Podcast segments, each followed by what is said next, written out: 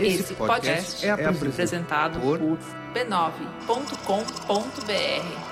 Já já eu, eu começo, eu vou ver uma coisinha aqui. Eu estou dentro do cemitério.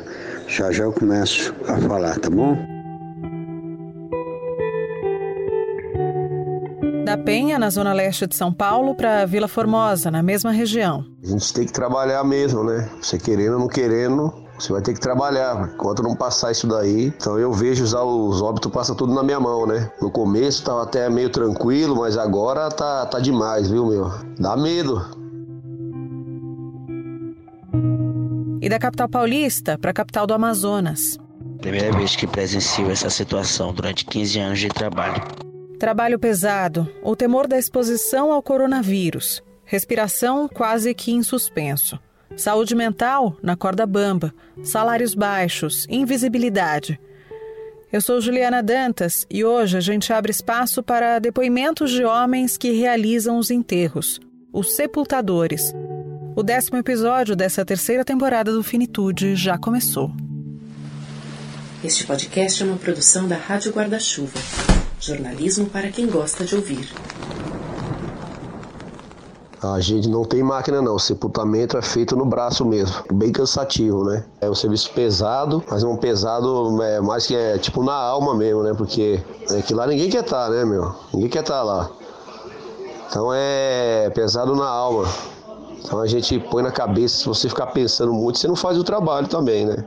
R$ 1.543,95 é a média do que se paga para um sepultador no Brasil, segundo uma pesquisa da Cato Online, site de vagas de empregos. Meu nome é Edson Francisco Barbosa, né? Tenho 42 anos, vou fazer agora.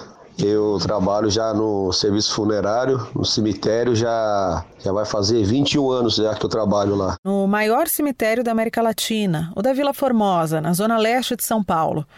Na capital paulista, a prefeitura anunciou a abertura de 13 mil novas covas, 8 mil justamente onde Edson atua. Eu levanto 6 horas da manhã, né? Eu vou de carro, aí começa o sepultamento, começa a partir das 8 horas, já começa já o sepultamento. Então, antigamente, antes do, do dessa doença aí, a gente parava tipo 5 horas da tarde, né?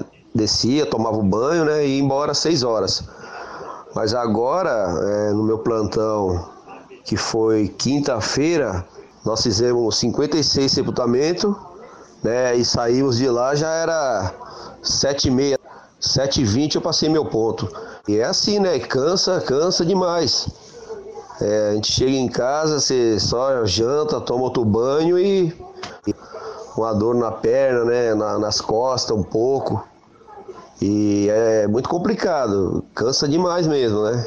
A administração municipal de São Paulo também divulgou a contratação de mais de 200 sepultadores extras. É que 60% dos 257 efetivos têm mais de 60 anos e precisaram se afastar por pertencerem ao grupo de risco. Outras mudanças foram implantadas. Parte dos cemitérios passou a ter iluminação especial para que sejam feitos também enterros noturnos. Oito câmaras frias foram compradas para armazenar os corpos. Os mortos agora não têm mais velório e os sepultamentos se tornaram expressos. Estas questões pragmáticas exigidas pela velocidade da pandemia só ficam em segundo plano quando a dor entra em cena. Aliás, assim como tudo, ela também parece ter mudado.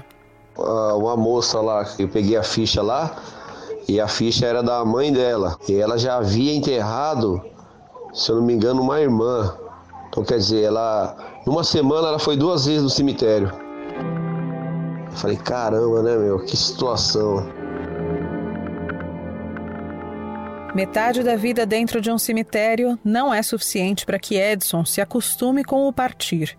Por questões não só do serviço, como também as de casa, ele conta que está passando por atendimento psicológico. Essa semana mesmo eu, eu não conseguia dormir. Eu passei duas noites assim sem dormir assim, mas eu cansado, mas não conseguia dormir, né? E, então fica difícil a gente ficar pensando nas coisas, né?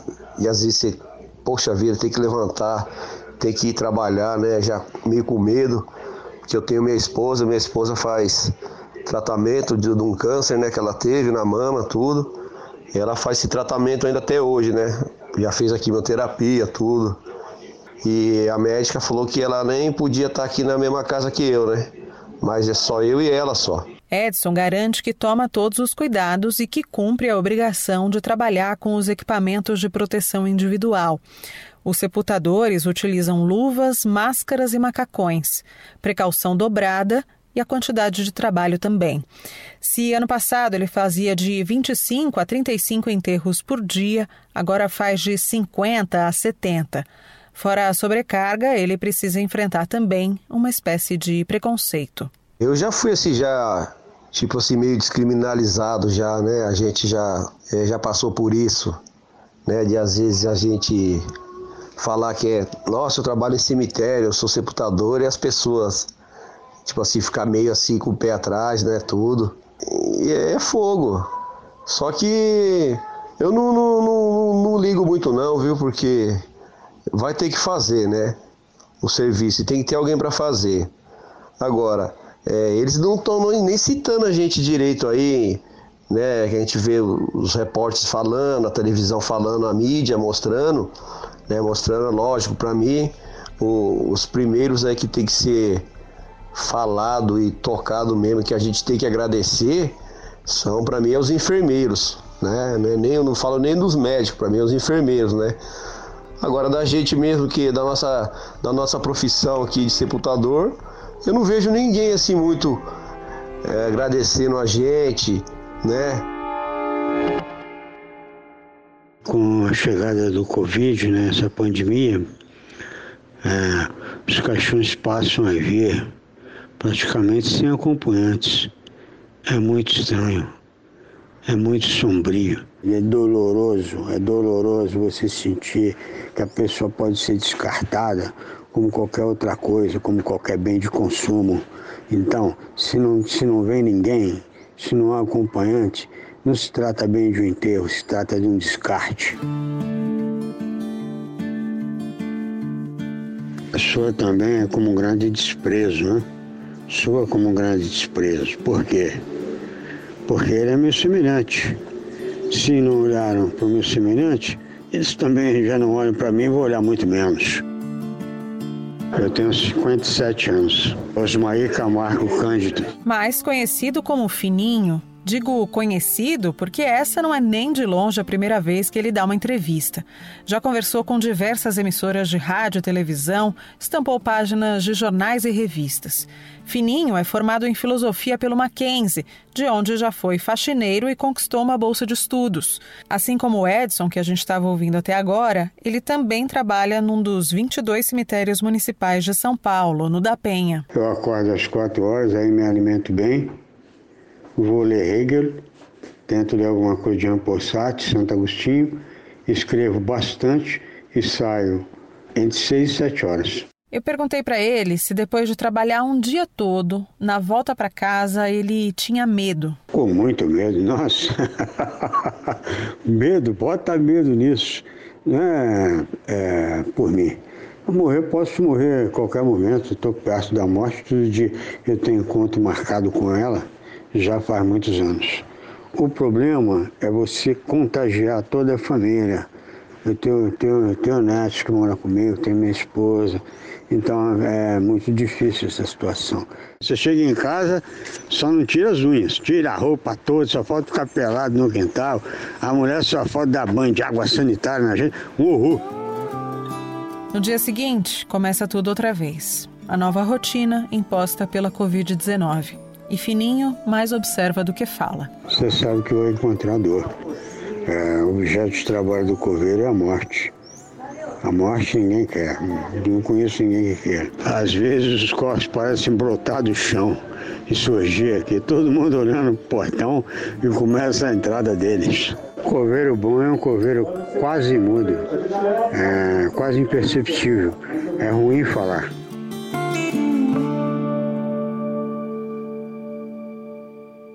O Finitude saiu de São Paulo e vai para Manaus, mas online, porque as entrevistas seguem sendo feitas à distância, respeitando os protocolos da pandemia. Mas antes, uma pausa, bem menor do que a viagem da capital paulista para a Amazonense, prometo para você. Os episódios novos do Finitude chegam a você toda terça, em parte pelo apoio dos nossos ouvintes. Cada um colabora com uma quantia pequena, mas que faz uma grande diferença no todo para bancar os custos de produção. apoia.se barra Finitude Podcast é o site onde você consegue se tornar também um colaborador e de quebra passa a receber a nossa newsletter semanal. Se não puder agora, não tem problema, esse conteúdo é e sempre será gratuito. Antes da volta, um recado da Rádio Guarda-Chuva, um podcast parceiro, é a Rádio Escafandro, que, assim como Finitude, também está se dedicando à pandemia, mas puxando por alguns outros fios. Nessa semana, o Tomás Chiaverini se adiantou, então o episódio sobre política no Brasil e no mundo já está no seu tocador de podcasts preferido. Faz parte da série sobre as lições que podemos aprender com essa fase. Ele ouviu entrevistados de peso, viu, incluindo a jornalista Malu Gaspar e o psicanalista Christian Dunker. Eu volto rapidinho para a gente continuar. Objetivo do episódio falar sobre os impactos da pandemia na política no Brasil e no mundo e sobre as possíveis lições a serem aprendidas. Problema? Eu sou favorável à tortura, tu sabe disso. Esse dia do auxílio moradia eu usava para comer gente. Daria a golpe no, no, no, mesmo dia. Tá satisfeito agora não? E fazendo um trabalho que o regime militar não fez. Matamos 30 mil. Você tá satisfeito agora? Jair Messias Bolsonaro. Uma coisa que talvez não tá tão clara assim para o brasileiro é o registro de exceção absoluta no qual nós estamos navegando. Estudiosos do fascismo no mundo estão de olhos arregalados, olhando para Bolsonaro. Tudo que eu disse antes vale para os outros estados que estão se comportando de uma forma mais ou menos assim. Olhar para televisão, um dia o presidente fala uma coisa, outro dia o presidente fala outra, daqui a pouco ele fala uma terceira diferente. É, é que nem um jogo de pôquer. Você tá, esse cara tá blefando, tá blefando, tá blefando, mas você vai pagar para ver?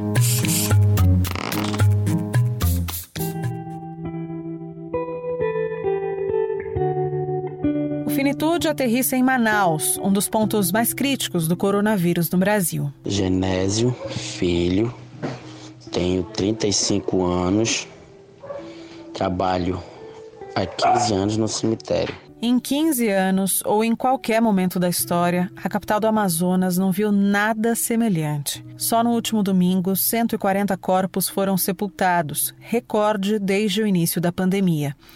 Há mais de uma semana, a média de enterros por dia já gira em torno de 100. A maioria no cemitério Nossa Senhora Aparecida, no bairro Tarumã, o mais mostrado pelas reportagens dos telejornais por ser o maior da cidade. É lá que o Genésio trabalha, onde a vala passou a ser comum a todos os mortos. A Prefeitura de Manaus decidiu que os caixões serão empilhados para suprir a demanda. Antes a gente fazia em média de 10, 12 aberturas e 15, 20 sepultamentos na quadra normal, que a gente chama, nós chamamos de normal. Abertura é para parentes que já têm sepultura. Então aumentou. Não dá para parar, que se parar defunto fica os familiares esperando, né? Então temos que trabalhar em prol da família. E é assim nossa rotina. Larga 6 horas da tarde, às vezes um pouco cansado, né? Mas tranquilo. Na semana passada, uma forte chuva chegou a inundar o cemitério e parte das covas precisou ser refeita. Nesses dias, a previsão do tempo continua apontando chuva e termômetros que podem alcançar os 31 graus. Por lá, são muitas as intempéries. O que eu sinto é um aperto no peito, né? Aquela. Por essa, esse, esse tipo de coisas que estão acontecendo é muito complicado. Complicado às vezes, até parente não, não entende o nosso lado devido esperar para sepultar. E às vezes eles e culpam a gente, xingam a gente, mas nós não temos culpa, né? É a demanda de sepultamento que aumentou bastante. É complicado a gente tenta se conter ao máximo as emoções, né, para não haver discussão com os familiares e explicar o que está acontecendo da melhor maneira possível para que eles entendam.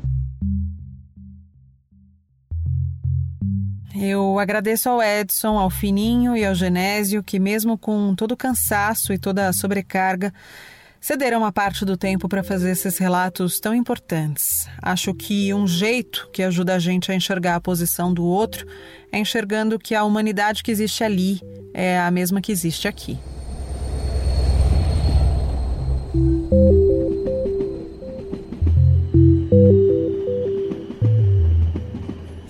Sempre ao final de cada episódio, eu passo a bola para o nosso colunista Tom Almeida, criador do movimento infinito de discussões sobre o viver e o morrer.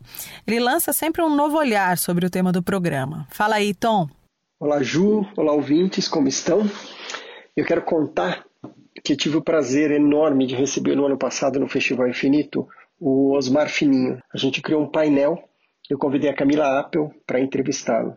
E acho que foi um dos pontos altos do festival. Foi um prazer ter o Fininho lá e ouvi-lo. E eu me lembro que ele falou uma frase que ficou bastante marcada, que foi o seguinte: Eu só posso trabalhar se houver morte. E eu gosto de estar perto do meu futuro. Afinal, eu também vou morrer. Ou seja, uma frase que somente um coveiro filósofo poderia dizer, né? Então foi um prazer. Então eu queria deixar um abraço bem forte para o Fininho. É, lembrar que foi muito importante conhecê-lo e agradecer pelo trabalho que ele tem feito, assim como todos esses profissionais, que o trabalho que vocês têm feito é muito importante. Sempre foi importante e agora é ainda mais importante. É, e eu queria trazer um outro assunto que vocês veem que faz sentido, está amarrado com essas duas coisas, que é um projeto que chama-se Pause, a pausa. É, foi criado por uma pessoa chamada Jonathan Bartel, que eu vou ter o prazer também de entrevistar no festival, no Sarau Infinito, é, que ele criou esse projeto. Ele é um enfermeiro é, e ele pensou o seguinte: essa ele chama assim, é uma pausa médica, que é uma prática que é implementada logo após a morte de um paciente. Essa prática ela meio que oferece um fechamento para a equipe médica e para o paciente naquele momento. Assim, é o momento de fazer a transição e demarcar aquela brevidade, a importância desse momento. Então eles param em silêncio, então alguém faz a chamada de que vamos honrar esse momento, e daí esse evento é coisa de 30, 40 segundos. Então ele é compartilhado por ser honrado e marcado por toda a equipe. Então ele, ele permite que o indivíduo, quando tem esse silêncio, né, que cada um personalize a sua forma de ritual, que para ela é, dependendo da sua crença, da sua uh, religião ou do seu caminho espiritual, é, e trazer esse elemento do sagrado. Então eles honram a pessoa que acabou de morrer, reconhecendo a sua vida, que ela tem amigos, que ela tem uma família, reconhece os profissionais de saúde que estão ali e também reconhece todos os esforços que foram feitos, foram feitos, né? E se a família estiver presente, eu sei que hoje, com todo esse cenário, isso não é possível, mas em outros cenários é, eles incluem a família, porque isso aumenta a experiência que é compartilhada e uma maneira de reconhecer a sua própria perda, né, para o familiar para também ajudar na elaboração do luto. É, ela pode também ser realizada, por exemplo, por um doador antes da colheita dos órgãos, ou então realizada no destinatário, quando a paciente for receber um transplante. Então, eles realizam esse tipo de cerimônia para honrar é, aquela vida que se foi e aquela vida que segue. É, eu acho que nesse momento que está extremamente desafiador para os profissionais de saúde, eu tenho certeza que a implementação desse tipo de ritual vai ser muito significativa vai trazer bastante alento para o que eles estão vivendo. Então a gente está trabalhando em como adaptar esse processo e vamos começar a divulgar através do, do infinito isso. E eu queria deixar também uma provocação para os, uma provocação, uma sugestão para os cemitérios, para os donos do cemitério, né, e para os coveiros, de criarem alguma forma de ritual. Será que ela pode acontecer depois de cada enterro? Ou então seja no início do dia ou no fechamento do dia? Então, seja, honrar a pessoa que morreu, os amigos, os familiares que essa pessoa que morreu tem, e o trabalho fundamental que eles estão prestando. Então, eu acho que isso vai ajudá-los nesse processo tão desafiador que eles estão enfrentando, tanto emocional quanto físico. Então, é, deixa essa sugestão. É, minha maior, profunda é, apreciação pelo trabalho dos coveiros, minha gratidão a eles. E, por último, eu vou deixar uma indicação de um TED chamado Eu Estou Morrendo? A Resposta Franca, do Matthew O'Reilly. É um americano que ele trabalhava como socorrista né, na, na parte de, de pronto-socorro e recebendo pessoas depois de acidentes. Então essa é uma pergunta que todo momento ele recebia. Eu estou morrendo? É um TED Talk de cinco minutos, mas que vale muito a pena. Então procurem. tá bom? Um beijo para vocês. Fiquem em casa, eu sei que está ficando difícil, mas mantenham-se em casa. É muito importante. Cuidem-se. Um beijo. Eu faço um agradecimento especial à jornalista Larissa Balieiro, da Rádio Difusora do Amazonas, que me ajudou com pontes essenciais para que eu conseguisse trazer o relato de Manaus que a gente ouviu por aqui. E diante de um assunto denso, a gente sempre precisa buscar relaxamento. Aquela nossa pausa, que era um quadro aqui do programa, você já deve ter ouvido, virou um episódio bônus. É mais fácil, dá para ir direto ao ponto sempre que você precisar. O mais recente episódio, publicado na sexta passada, tem dicas incríveis de drinks não alcoólicos ensinados pela Nelly Pereira, a maior mixologista do Brasil. O próximo vem com outra pegada. Fica de olho aí no seu tocador de podcasts preferido. E por fim, agradeço a você que é nosso ouvinte. Te convido a interagir comigo pelas redes sociais. No Instagram, você me chama em Finitude Podcast. No Twitter, ao contrário, Podcast Finitude. Um beijo e até mais.